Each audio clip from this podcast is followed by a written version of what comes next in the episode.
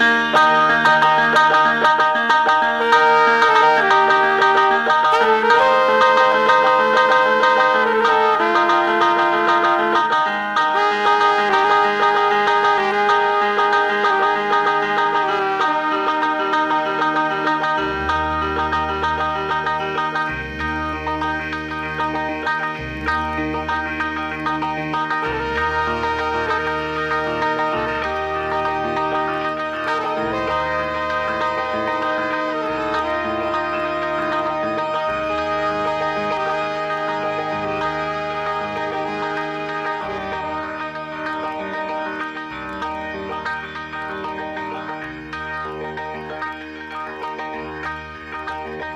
Cuando la ciudad se aquieta, seres sigilosos salen de sus madrigueras y toman el aire de Radio Semilla. Noches Conejas es un programa que, a partir de lecturas, reflexiones, música y otras hierbas, hurga lo más profundo de la noche para acompañar ese día que se termina. En la voz, desde una ciudad remota de Mamá Conejo, y con la presencia mesmérica en los controles del señor operador, hurga, roe, corroe laberintos del pensamiento y la cultura. Conejos que abrazan la noche y, expectantes en el éter, aguardan un amanecer distinto. Conejos sociables, tímidos, curiosos, sean bienvenidos al aire de Radio Semilla.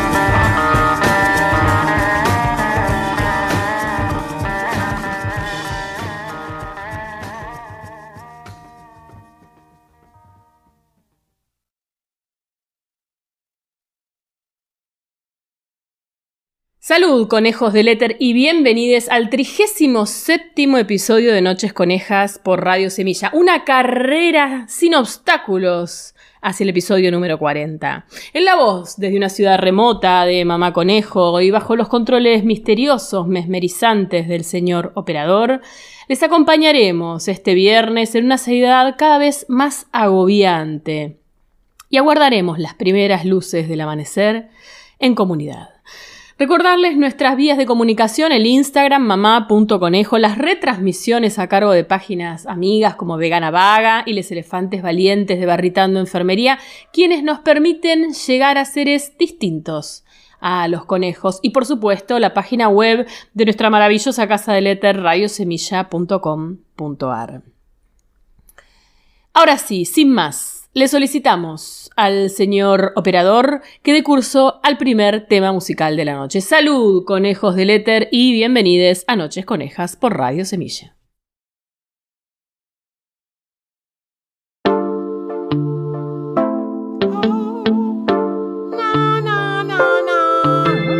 People, this is Congo Canoa Quebrada. The teacher, Cedric Congo Maiton. Basta, RC Jackson. More love, more peace, more unity. Sim, sim, sim, People. Ora.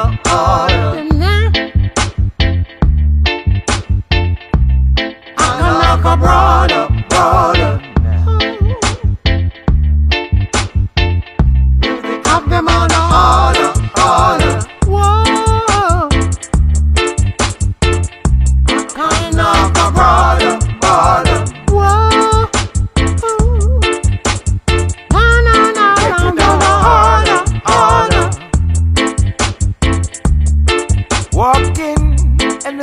is the time.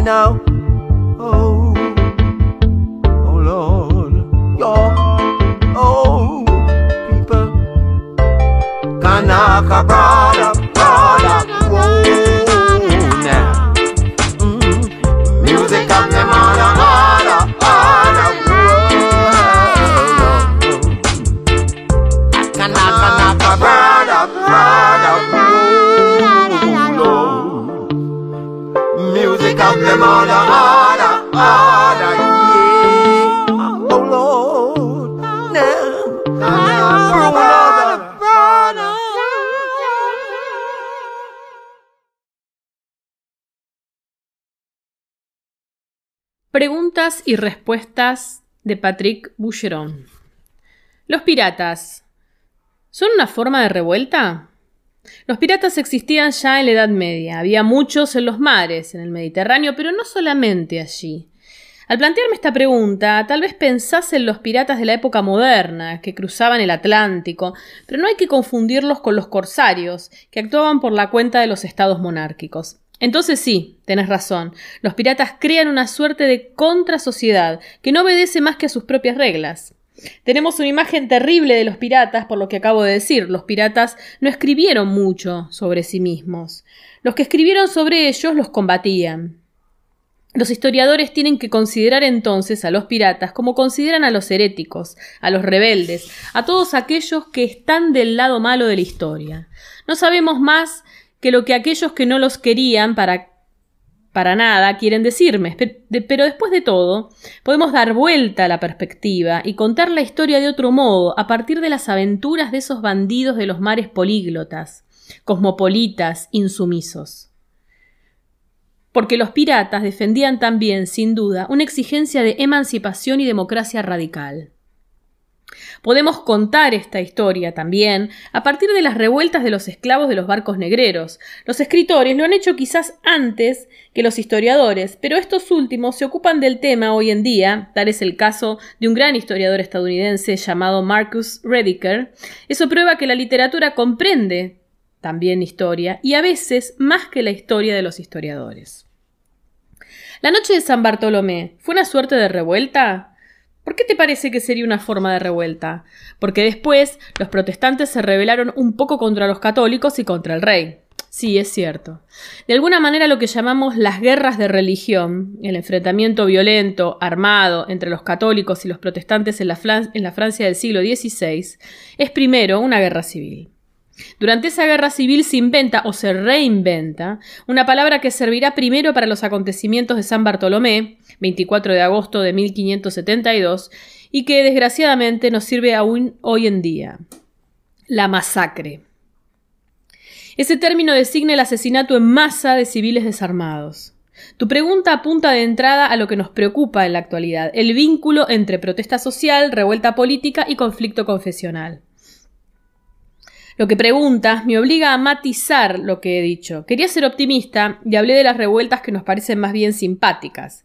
Pero tomemos ahora el ejemplo de la Charquier, la revuelta de los campesinos de la isla de Francia, en Champaña y en Picardía en, en 1358. Comienza por un motín en París, la revuelta de Tien Marcel, provocada en parte por las consecuencias de la derrota del rey de Francia, Juan II el Bueno, dos años antes en Poitiers. Desde el momento en que el rey pierde una batalla, deja de ser ese rey abastecedor, porque uno se nutre de pan, pero también de gloria, y puede rebelarse contra el rey derrotado. Ahora bien, la Jacquier es una revuelta contra el rey, pero también contra los nobles. En términos de crueldad, de atrocidad es más o menos comparable con la noche de San Bartolomé, con escenas horribles, asesinatos de niños, ultrajes a los cadáveres. Eso nos dice dos cosas. En primer lugar, el sistema reglado del que hablé se puede desreglar. En segundo lugar, el fervor religioso no es la única pasión susceptible de, desagregarlo. Valga como prueba la Jacquier, que es una guerra civil de exterminación de los nobles por odio social. El odio es una palabra muy pesada, pero que vuelve siempre en nuestras fuentes. Es un potente móvil de la Te agradezco, ya que al responderte comprendo que tomé las cosas, tal vez con cierta liviandad. De hecho, esa dimensión existe también en las guerras de religión, en tanto guerras civiles y en las revueltas que se comportan que comportan un odio social, como la noche de San Bartolomé. ¿Se revelaban las mujeres? Deberías ir a ver la película de Hubert Biel, Le Fil au Moyen Âge, que juega con la idea de que las mujeres tienen más poder en esa época que en la que sigue. No es falso, incluso si entre nosotros el cineasta exagera un poco. Sucede que hace como nosotros aquí, habla al mismo tiempo de la Edad Media y de la atracción que sentimos por ella. Desde luego, encontramos en los relatos de las revueltas muchos personajes femeninos que a menudo son líderes, un ejemplo. Una gran revuelta tuvo lugar en 1381. Apenas comenzaba el reino de Carlos VI, la revuelta de los Mailotins de París. En el momento de morir, su padre, Carlos V, a quien llamaban Carlos el Sabio, había abolido todos los impuestos. Tal vez tuviera miedo del infierno. Se da a sí mismo un buen papel, pero pone en un lugar incómodo a su sucesor. El joven rey Carlos VI no puede sino restablecer los impuestos y una revuelta se le viene encima. Se desencadena en Rouen, la revuelta de la Arel, y también en París. Allí se llama Revuelta de los Maillotins, porque los rebeldes van a buscar palos, Mailet, a Châtelet, para golpear en la cabeza a los sargentos. Ahora bien, la que desencadenó la revuelta de los Maillotins fue una verdulera del mercado que gritó contra el impuesto. Es bastante frecuente que ese momento desencadenante provenga de una mujer, de un grito femenino en el espacio público. Sin embargo, no se revela contra su condición social, tampoco contra su condición de mujer. ¿Podrían las mujeres, en cierto sentido, rebelarse contra su condición de mujer que las obligaba, por ejemplo, a no elegir marido? Quizás a través del amor cortés, un gran tema de la, de la literatura caballeresca, del que habla la película de Hubert Biel, que evoqué en su momento. Pero aquí tenemos el mismo problema. ¿Existe el amor cortés fuera de la literatura? Esa cuestión es un poco complicada. En el amor cortés, los jóvenes se rebelan para afirmar su libertad sentimental contra el orden de los padres que elegían a su marido. Y esa rebelión coincide con la del vasallo contra su señor. Es así como nos encontramos con el triángulo amoroso clásico y generalmente imposible. El caballero se enamora de la mujer de su señor. ¿Corresponde eso a una práctica social? ¿O bien, por el contrario, se leía esa literatura exactamente como se leían las aventuras de ermitas y de caballeros errantes, precisamente porque existían muy poco? Los historiadores discuten. Discuten mucho porque en el fondo no saben gran cosa de la historia de las emociones. Ciertas revueltas son también negativas, las terroristas, por ejemplo.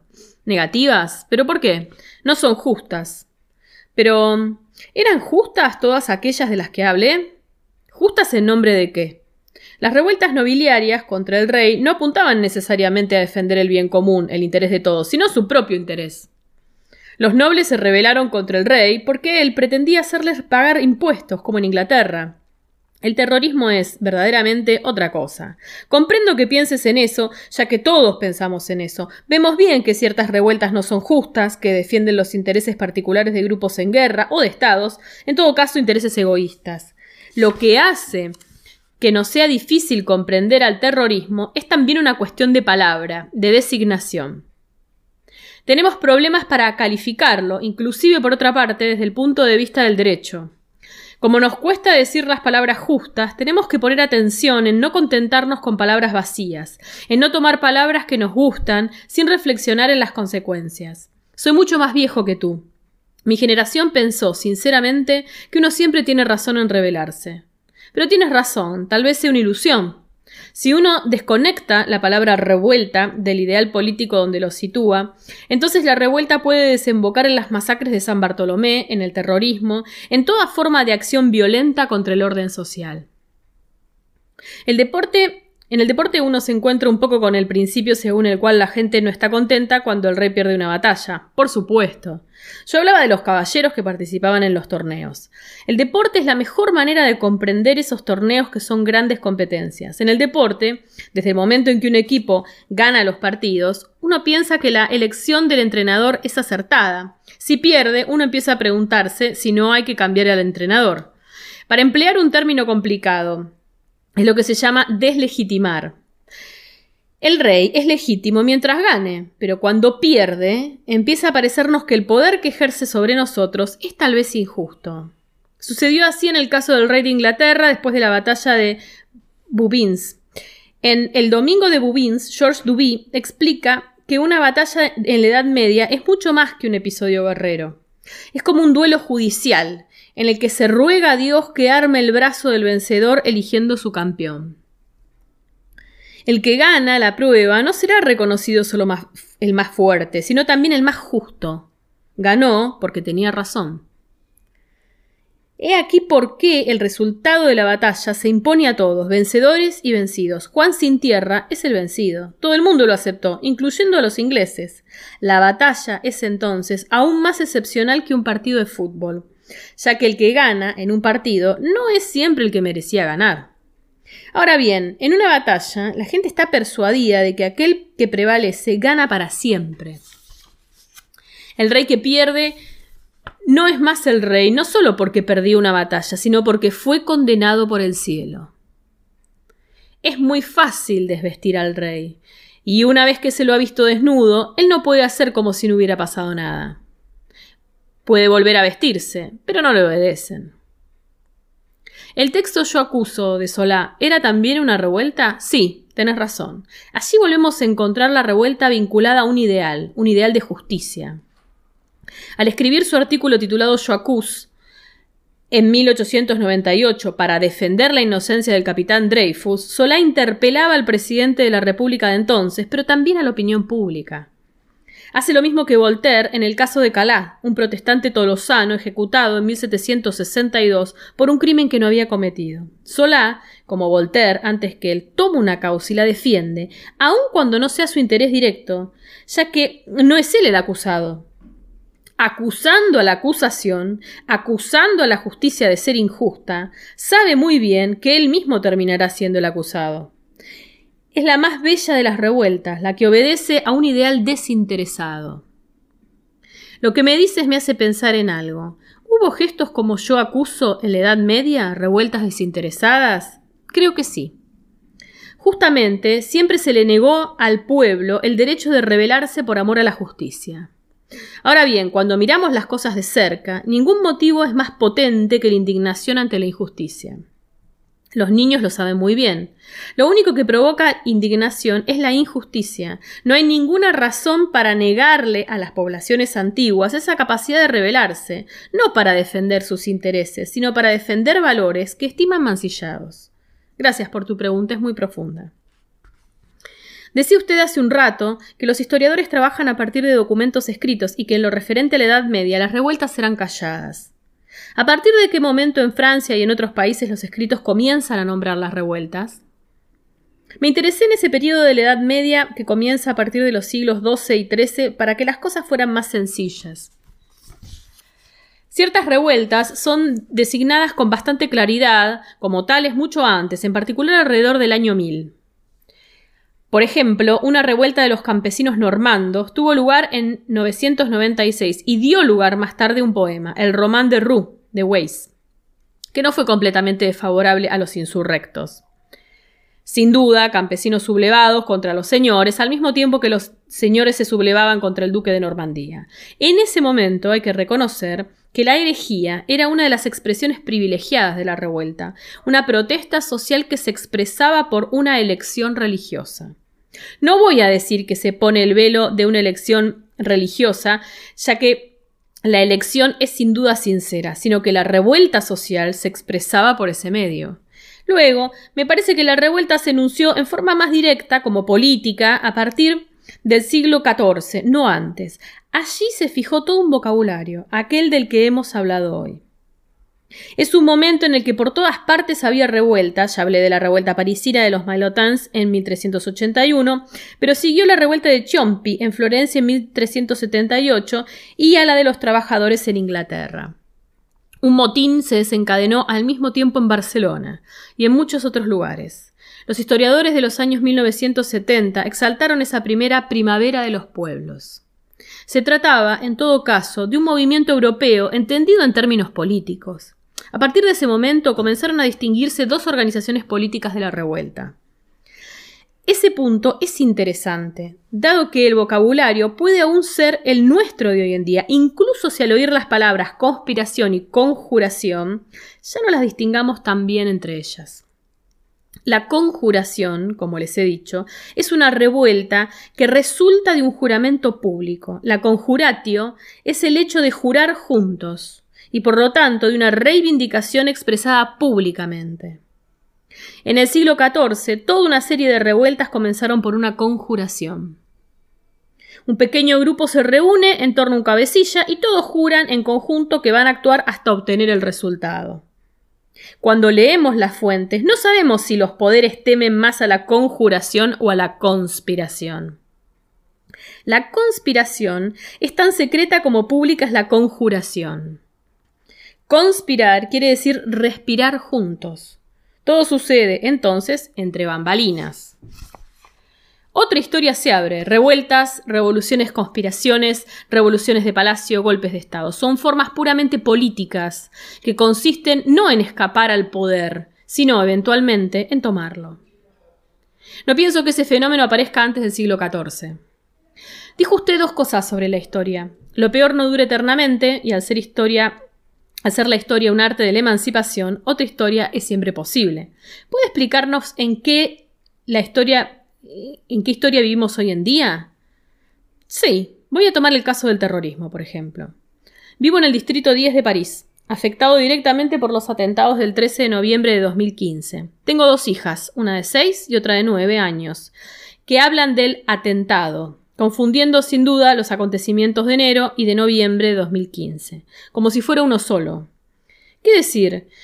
No puedo más que repetir mi moral mínima, mi pequeño equipaje de consuelo. La historia puede proporcionar ese kit de supervivencia u otras defensas contra el fatalismo.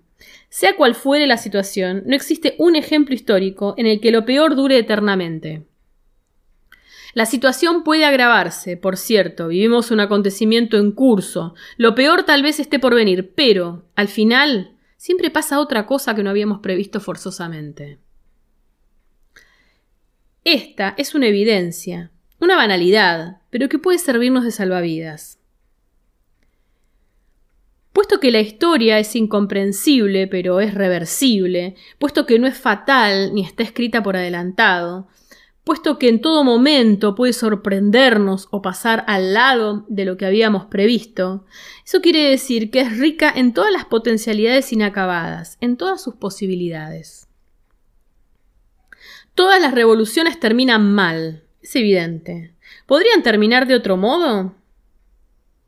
Pero eso no impide que su verdad no resida necesariamente en su recaída fatal. Su verdad está en la posibilidad que abren.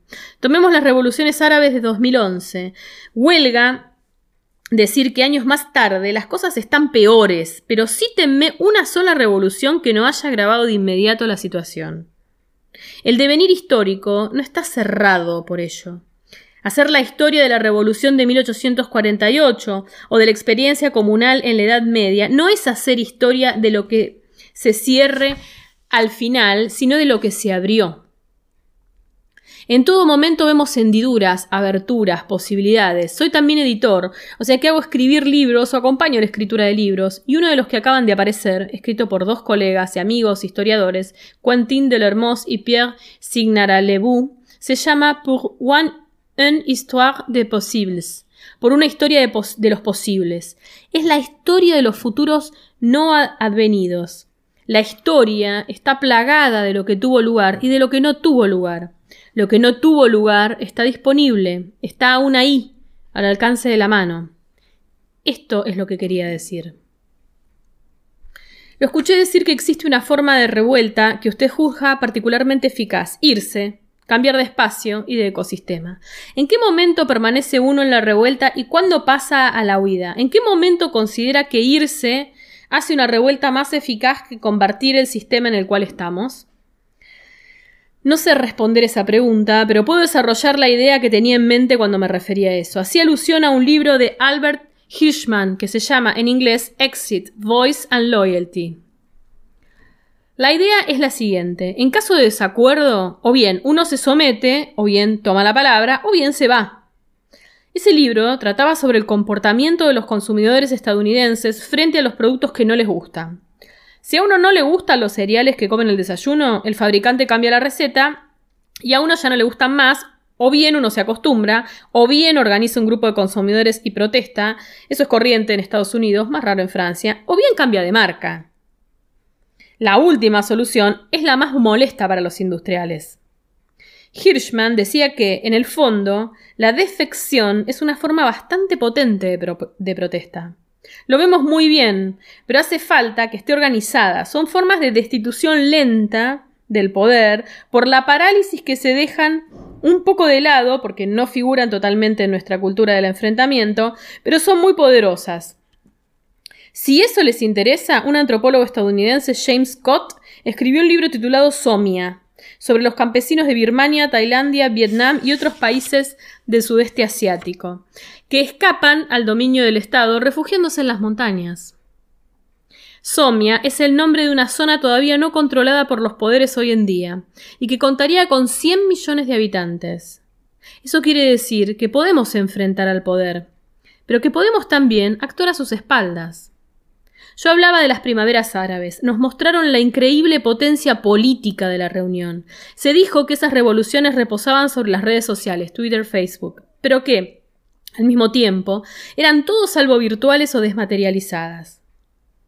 Vemos cómo ningún poder, incluso y tal vez sobre todo el más autoritario, el más represivo, puede resistir por mucho tiempo a la presión, incluso pacífica, de una multitud que no vuelve a su casa, que ocupa los lugares.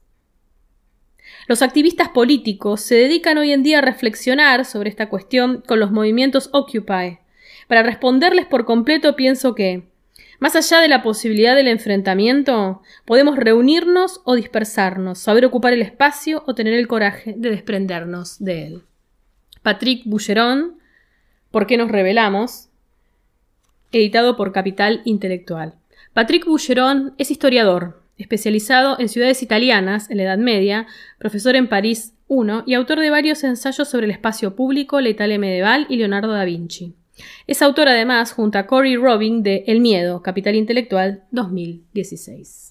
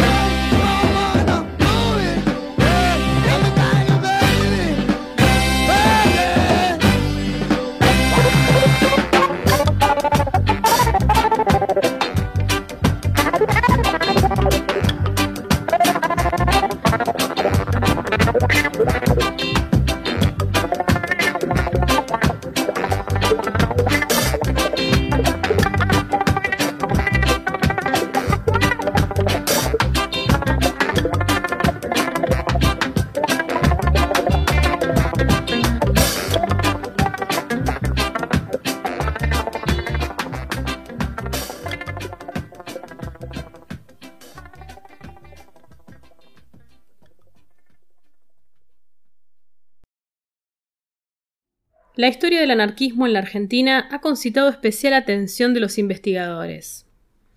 Y ello es especialmente cierto para la etapa que corre entre fines del siglo XIX y las dos primeras décadas del siglo XX, que ha sido visualizada como la época de esplendor del movimiento anarquista. Historiar el anarquismo y su trayectoria en el movimiento obrero entre 1890 y 1930 había sido, hasta no hace mucho tiempo atrás, objeto de la atención de algunos intelectuales anarquistas.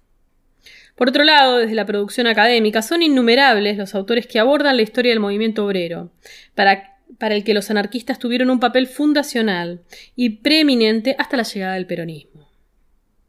Relacionado con el interés de nuestro estudio, cabe mencionar que Dora Barranco fue la primera en referirse a la vinculación entre el anarquismo, la causa femenina y los espacios culturales. También nos interesa la obra de Juan Suriano, en la que se destaca la difusión de las ideas libertarias en ámbitos no exclusivamente obreros, delimitando las distancias entre bases y vanguardias del movimiento, así como recalando las particularidades de la praxis anarquista a través de sus diarios, publicaciones, proyectos educativos y reuniones culturales en las que el ideario ácrata parece haberse plasmado, paralelamente a la labor sindical en los primeros años del siglo XX. Las investigaciones se han visto especialmente enriquecidas por la perspectiva de la historia de las mujeres, la cual ha apuntado a demostrar el dinamismo femenino en el anarquismo.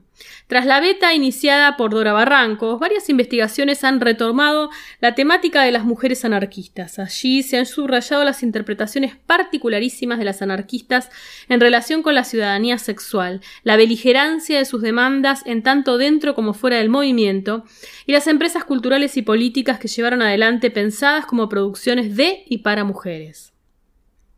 La reconstrucción de los itinerarios de vida de varias militantes ácratas ha tenido un impulso en los últimos años. Estos son los casos de Salvadora Medina Unrubia de Botana, Virginia Volten y Juana Rouco Vuela, y, a pesar de las dudas acerca de su ascripción o no a las ideas ácratas, en el de Herminia Brumana.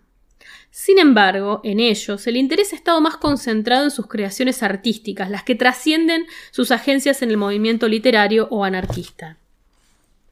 Las investigaciones han sido más parcas en relación con el desarrollo del anarquismo durante la década de 1930, en el supuesto de que sus militantes fueron brutalmente reprimidos por el primer gobierno de facto en la Argentina.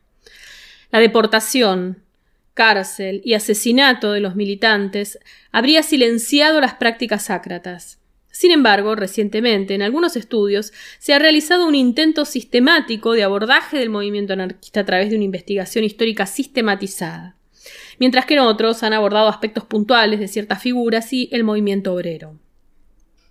Esta falta de continuidad en las indagaciones es mucho más clara cuando se quieren analizar los recorridos del anarquismo durante la década de los primeros gobiernos peronistas. Hasta hace poco se había supuesto que el peronismo había obturado toda manifestación opositora y que a la vez había terminado con una creciente movilización de varones y mujeres durante el periodo de entreguerras.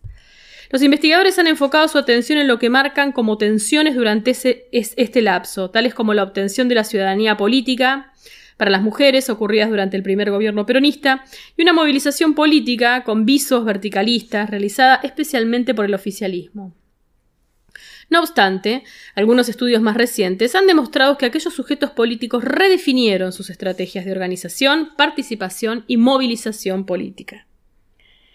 En este sentido, nuestro trabajo se inscribe en esta línea, subraya el vacío historiográfico que se ha mantenido respecto de las estrategias sácratas. Sin embargo, a luz del estado actual de la investigación, se hace atractivo interrogarse acerca de cómo encararon esta movilización política los movimientos y partidos preexistentes al peronismo. En esa nueva empresa, y teniendo en cuenta las características del contexto de movilización política femenina durante el peronismo, las mujeres recobraron un papel crucial para el anarquismo según Scott, entendemos que la perspectiva de género ha aportado a la historia la posibilidad de realizar nuevas preguntas, ampliar el análisis y permitir la elaboración de hipótesis que incluyan la perspectiva relacional de las vinculaciones sociales entre los sexos. En este caso, resulta útil indagar cómo, desde el anarquismo, fue necesario construir alocuciones contestatarias al discurso que moldeaba el peronismo. Asimismo, el anarquismo renovó sus prácticas políticas y empresas culturales a fin de encontrar nuevas maneras de disputar sujetos políticos como las trabajadoras que, hasta ahora, el peronismo hegemonizaba.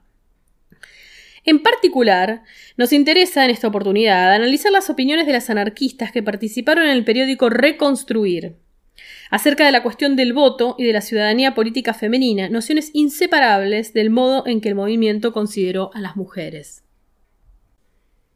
Las tensiones y las diferencias que percibimos en torno a esta cuestión y que creemos tienen que ver con la naturaleza de la militancia y las ideas ácratas, nos permitirían trazar un itinerario de trayectorias individuales en ocasiones y colectivas en otras.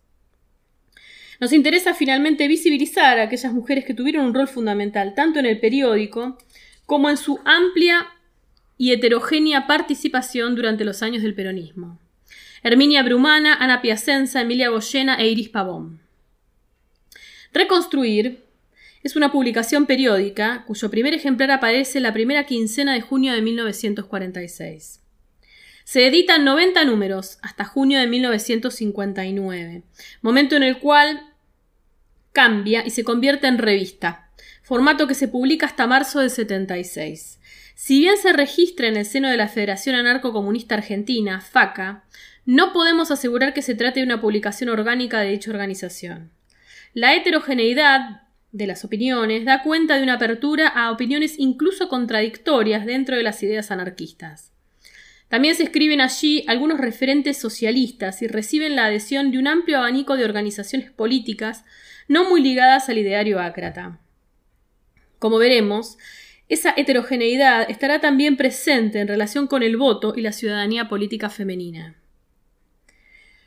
En los primeros números aparecía Herminia Brumana como editora de la página de la mujer y parece haber sido también quien escribía las notas no firmadas. A partir de los últimos números de 1947, la página dedicada a las mujeres aparecerá de manera intermitente y se irá convirtiendo en escasos recuadros sobre temas relacionados con la actualidad política. Considerando el periodo 1946-1952, la última referencia a la mujer aparece en el número inmediatamente posterior a las elecciones del año 51. A los vaivenes de la participación femenina y la temática mujeres en el periódico debemos sumarles el gran problema que implicaba pertenecer a la prensa opositora al gobierno peronista. Esto incluyó tanto escasez de papel como secuestro de las máquinas de imprenta, e incluso la cárcel para los miembros del editorial. De todos modos, aunque podamos atribuirle a reconstruir una adscripción claramente anarquista en sus postulados fundamentales, es posible también ver allí las diferentes vertientes en aquel movimiento que se dimitió durante los años que tomamos para nuestro análisis. Las posiciones esgrimidas por las mujeres que adhirieron al ideario anarcocomunista a través del periódico Reconstruir se enmarcan en un campo de disputa por el poder que en este caso se da en el plano discursivo y que construye a la mujer como sujeto social por el cual se dirime la disputa hegemónica. Retomaremos la noción de repertorio discursivo que considera las maneras en las que los contendientes, en este caso las anarquistas frente al movimiento y el Estado peronista, articulan colectivamente la moralidad de sus reclamos y de las soluciones, así como su visión más amplia de lo social. Esta noción nos permite analizar de qué manera reconstruir logra la legitimidad de su discurso sobre el voto y la ciudadanía política de las mujeres por medio de este mecanismo de apropiación, reformulación de los repertorios discursivos que circulan en la sociedad, y particularmente en confrontación con las ideas y acciones del peronismo. Para ello, antes especificaremos el discurso peronista respecto de ciertos tópicos y las discusiones historiográficas que se han dado en torno a ellos para luego abordar el modo en que se analiza desde reconstruir. En la mayoría de las investigaciones se coincide en subrayar que el peronismo se caracterizó por un discurso conservador respecto de las mujeres. Pero los debates en relación con el tema no han sido zanjados. Sin embargo, es incontestable que durante el peronismo las mujeres accedieron a un variado abanico de posibilidades de intervención pública que, lejos de la reclusión hogareña de otrora, las lanzaba a la arena política, laboral, social, entre otras, y no solo como reflejo de las políticas peronistas, sino también como parte de un proceso de larga data. Iris Pavón, 1906-1951, fue una de las militantes anarquistas más importantes entre 1930 hasta su muerte. Su participación pública, comprometida con la gran causa ácrata, se inicia con la defensa de los conocidos presos de Bragado. Su actividad se plasma en la defensa pública de Woto, Mainini y de Diago, puesta de manifiesto en sus escritos periodísticos, en las giras que realizó por el país para dar a conocer la injusticia de estos encarcelamientos por causas políticas, y también en la asistencia que prestó a los familiares de los presos. Su vocación poética y periodística se venía perfilando desde hacía muchos años antes, en sus colaboraciones en el periódico La Idea de la ciudad cordobesa de Cruz del Eje, donde vivió hasta su muerte. Los años del peronismo la encuentran ya muy comprometida con la causa anarquista. Con el golpe militar del 43 es encarcelada junto a su compañero, Marcos Dukleski, entre enero y agosto de 1944 es reconstruir el medio en el que plasma sus opiniones con respecto al peronismo, la mujer y fundamentalmente la maternidad como eje para el cambio social. La naturaleza femenina es la clave para el triunfo de las fuerzas totalitarias. Corresponde a las mujeres, dice Iris, en el plano mundial, levantar su suprema y única razón pacifista y antiguerrera. Pavón propone como estrategia de acción una gran congregación de madres, pues ellas representan el corazón de la humanidad. En su convocatoria entrecruza los elementos provenientes de un enlazamiento del rol de madre como función social y de hermandad entre todas las mujeres, mientras la referencia al corazón como órgano fundamental de la humanidad se relaciona con las nociones que adscriben la existencia y la función de las mujeres a su naturaleza biológica y emocional.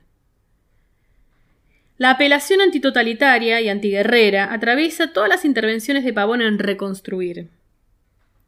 Según sostiene, es función de las madres evitar que sus hijos fomenten los ejércitos de los estados belicistas. Para ello se necesitan madres lúcidas y decididas a sostener los ideales de la libertad.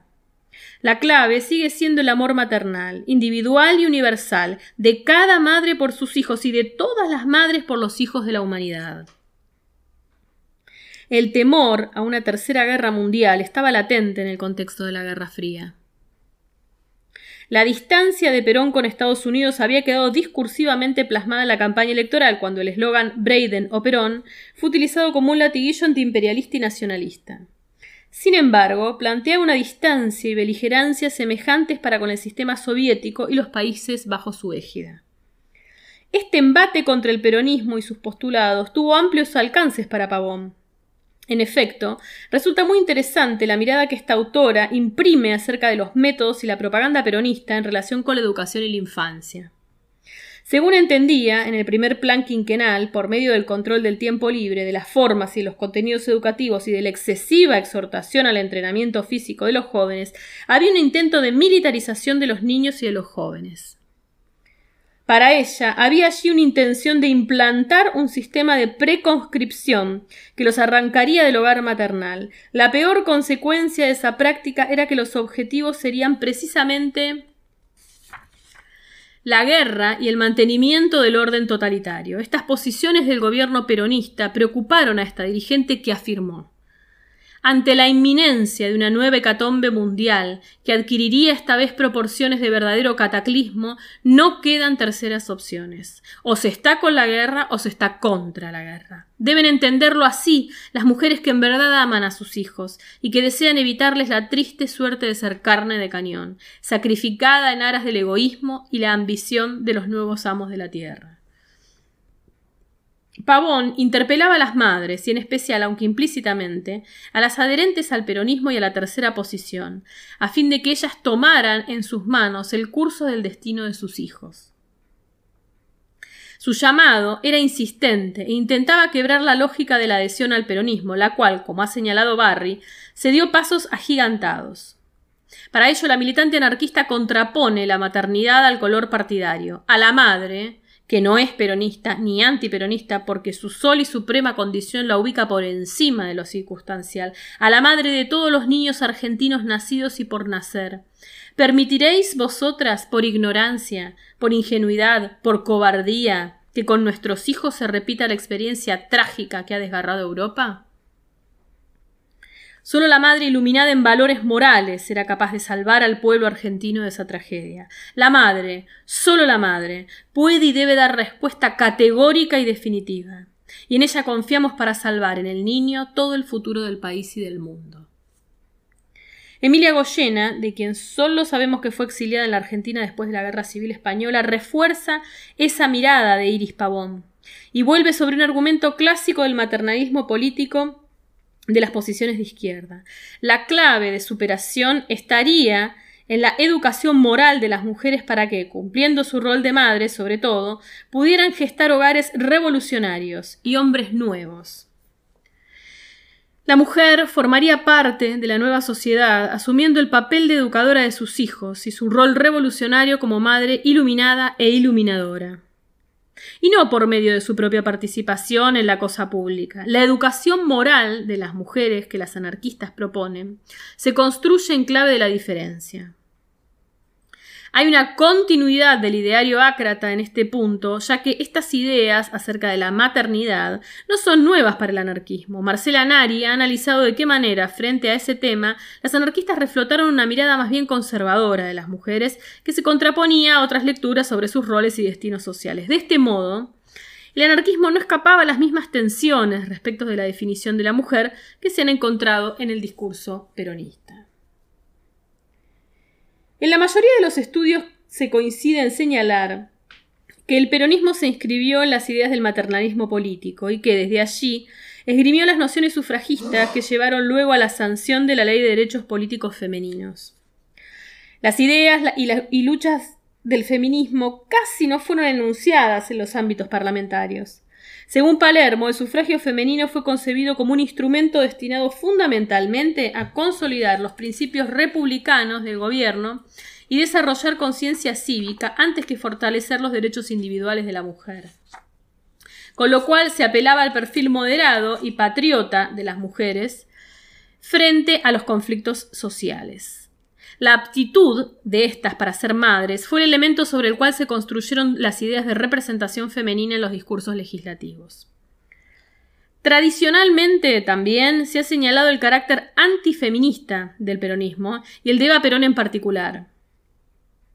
Sin embargo, cabe mencionar que estas ideas están basadas en la interpretación del libro La razón de mi vida, que, como ha señalado José Amícola, es un discurso intervenido. En efecto, Eva Perón no tuvo un tono virulento antifeminista en sus discursos respecto del sufragio, sino alguna que otra mención que le sirvió para destacar la esterilidad de aquellas luchas que no lograron la consecución de una ley. Otras investigaciones señalan incluso que en la Cámara de Senadores algunos legisladores peronistas resaltaron con inusual reverencia a las militantes feministas y sufragistas que habían luchado por los derechos de las mujeres y llegaron también a mencionar a Alicia Moró de Justo, abiertamente antiperonista, como antecesora de esas lides.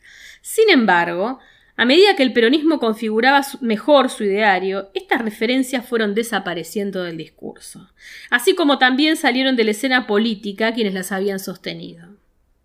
En torno a los deberes de la ley, se aprecia que la heterogeneidad peronista no ahorró posiciones más conservadoras frente a otras francamente liberales.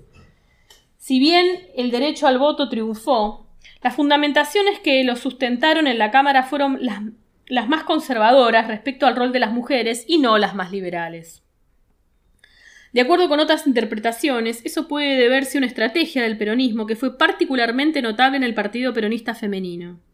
Este, por medio de un discurso artificioso, intentó, cita, suavizar el impacto que provocaría en las mujeres, y quizás en los hombres también, su ingreso en la vida política. Este discurso sugirió que las mujeres no pertenecían a un partido, sino a un movimiento. No se las afiliaba, sino que se las censaba, no hacían política, sino acción social. También fue aplicado cuando se señaló que la principal función de las mujeres era ocuparse del hogar y que las cosas se aprendían en la unidad básica, reforzaban sus conocimientos de las tareas hogareñas. Sin embargo, las funciones partidarias y políticas en muchas ocasiones prevalecieron sobre las domésticas. Lo cierto es que las mujeres estaban convocadas a afiliarse a un partido político justamente para hacer política en un local partidario, definido como una prolongación del hogar.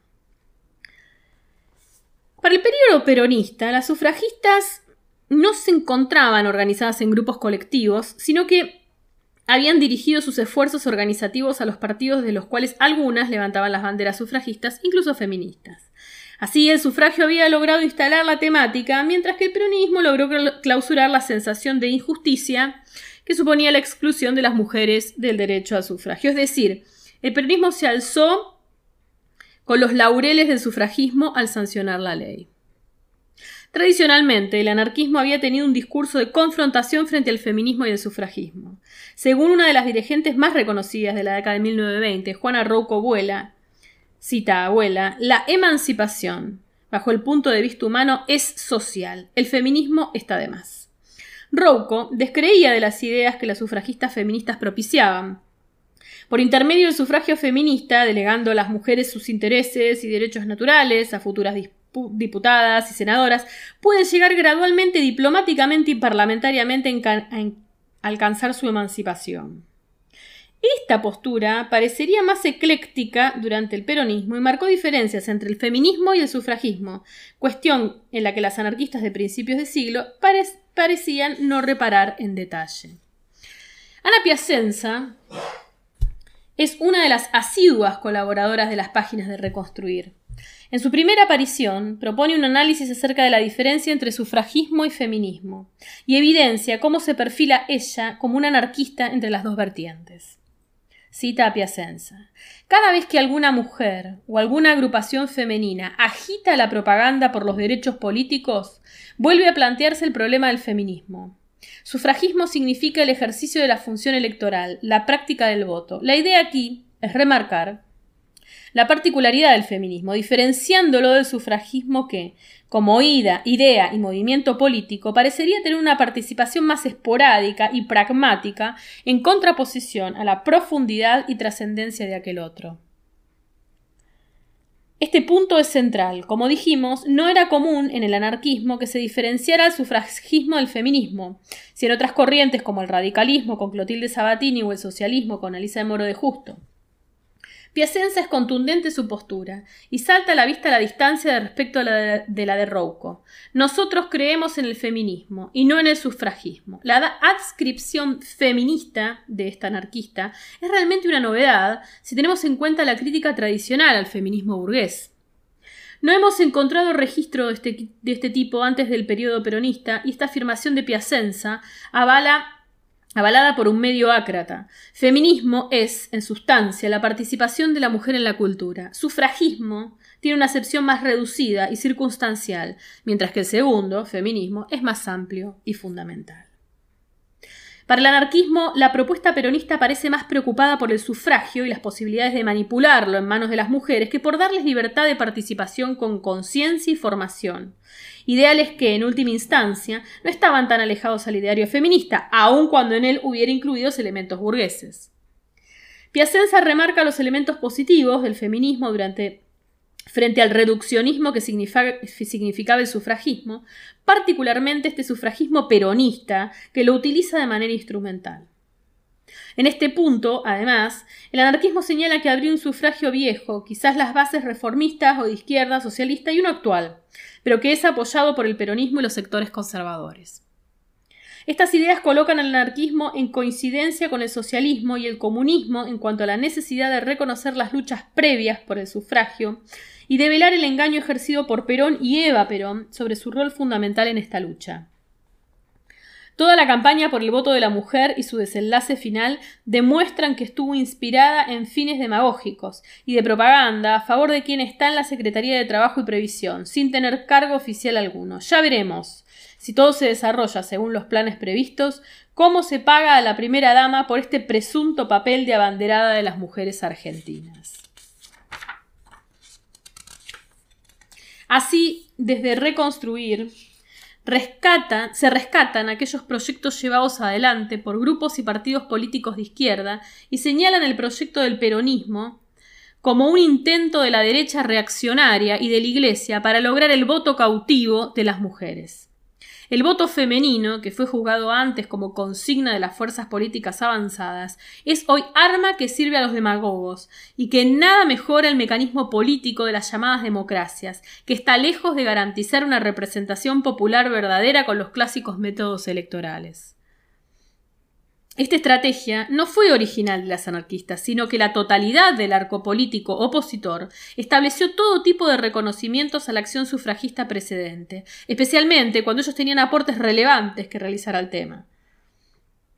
De alguna manera, de este modo se intentaba neutralizar el hecho de que Evita intentara apropiarse de esa lucha que, como dijimos, las sufragistas habían logrado instalar como parte de un sentido de injusticia social. Su labor no se medía en términos instrumentales, sino en el impacto simbólico que la demanda del sufragio había logrado en el espacio público y la adhesión creciente que el tema había, ido logrando, incluso en sectores antes refractarios. Según Carolina Barry, la ley de sufragio femenino y la reforma de la Constitución podrían verse como dos momentos de articulación en el liderazgo de Vita. Con la primera, ella capitalizó una historia de luchas infructuosas y se ubicó en la cúspide que la podría erigir en una líder partidaria. En cambio, con la reforma de la Constitución, su liderazgo se proyectó a un nivel político nacional. Pasó de capitalizar poder a obtener poder. La ley 13.010 otorgó a la ciudadanía a las mujeres. La reforma de la Constitución posibilitó que las mujeres cumplieran con el objetivo político más importante en el que se verían inmersas. La reelección de Perón por un segundo periodo. El paso siguiente era organizarlas en un partido político. Estas estrategias, señaladas por Barry, no escaparon a los observadores de la época, que llegaron incluso a denominar al sistema de gobierno como bipresidencialista, lo que da cuenta del modo en que Evita ganaba un poder creciente, aun cuando no tuviera investidura formal. Sin embargo, estas consideraciones no se dan sin tensiones en el discurso anarquista. La crítica clásica del anarquismo como doctrina a la idea de democracia liberal como engaño de participación entra en conflicto con las ideas del sufragismo feminista. Creo que para nosotras, mujeres socialistas libertarias, el sufragio como base del sistema parlamentario no constituye un problema, ni siquiera una preocupación. No tenemos interés en contribuir al sostenimiento de regímenes políticos que en nombre de la democracia convierten a los pueblos en manadas de borregos y se sirven de los votos de los ciudadanos para levantar ídolos de barro. Estas tensiones pueden relacionarse con el hecho de que el anarquismo intentara entrar en la arena de disputa hegemónica, sobre todo para lograr el acercamiento de las mujeres al anarquismo y de forma paralela para hacerlas desistir de sus decisiones pro-peronistas influidas por el crecimiento de la propaganda oficial en pos del voto femenino. Sus alianzas tácitas con los sectores de la oposición los llevarían a diferenciar el sufragismo y el feminismo a los que antes se había opuesto como si hubiese tratado de conceptos unificados y que ahora el sufragismo no feminista del peronismo venía a complejizar. María Eugenia Bordagaray, Las anarquistas argentinas y el voto femenino, 1946-1951, que forma parte del volumen Sufragio femenino prácticas y debates políticos, religiosos y culturales en Argentina y América.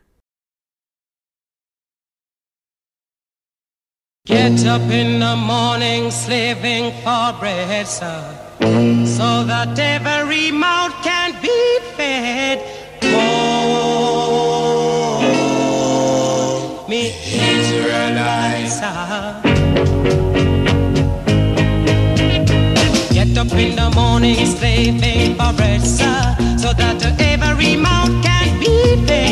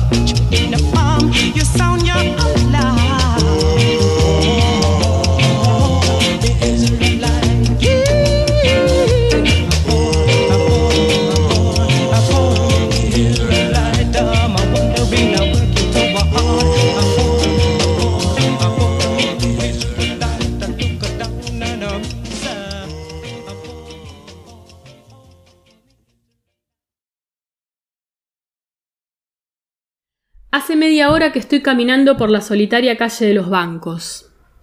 Iba al teatro, pero como es temprano, me he puesto a andar en este lugar poco frecuentado, porque esta noche las luces y las gentes me molestan. Camino lentamente y miro al cielo pleno de estrellas. De pronto me asalta el pensamiento de mi pequeñez ante la grandeza de las calles, de la tierra, del universo, mi insignificancia ante las grandes obras realizadas por otros, la debilidad del organismo humano, la muerte, la nada. No sigo pensando, hago un esfuerzo para huir de todo eso y por recobrar optimismo. He aquí me digo que en esta noche soy dueña de mi destino. ¿Lo son acaso todas esas mujeres que están en su casa atadas a la voluntad de un marido o de un padre? ¿Cuántas de ellas tendrán deseos de salir una noche así, estrellada, para ir a ninguna parte, taconeando por esas veredas sin más rumbo que la casualidad ni más guía que el azar? Sin embargo, no pueden. Me da tristeza su condición de esclavas disimuladas. Esto de ser consciente y dueña de su persona no tiene precio, y sigo caminando, ajena a toda preocupación. No me espera nadie, por eso estoy contenta. No me espera ni siquiera el amor, por eso soy plenamente feliz en este instante, porque mi libertad es superior a mi amor, o mejor dicho, mi amor está en mi libertad. Me siento esta noche dueña del mundo y pienso, realmente la vida es hermosa. Dueña del mundo por Herminia Brumana.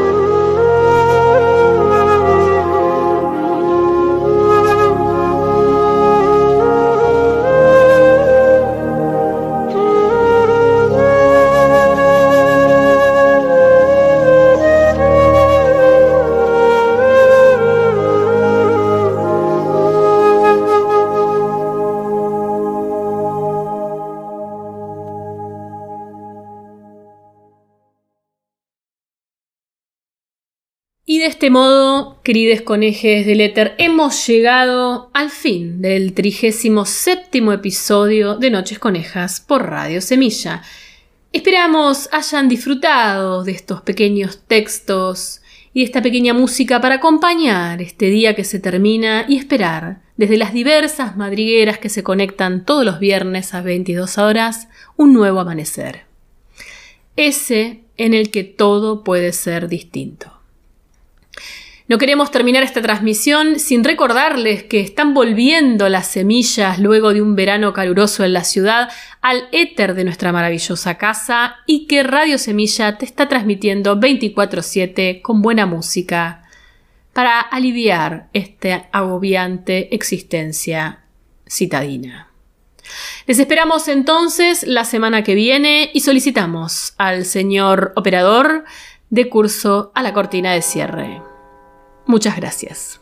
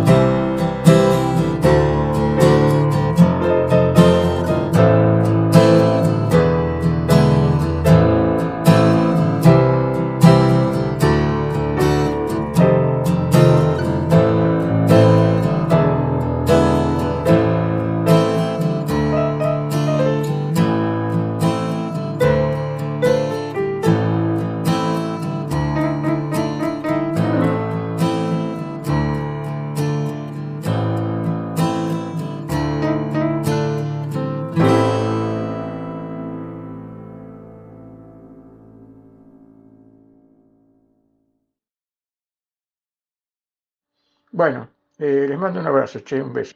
Eh, pórtense mal.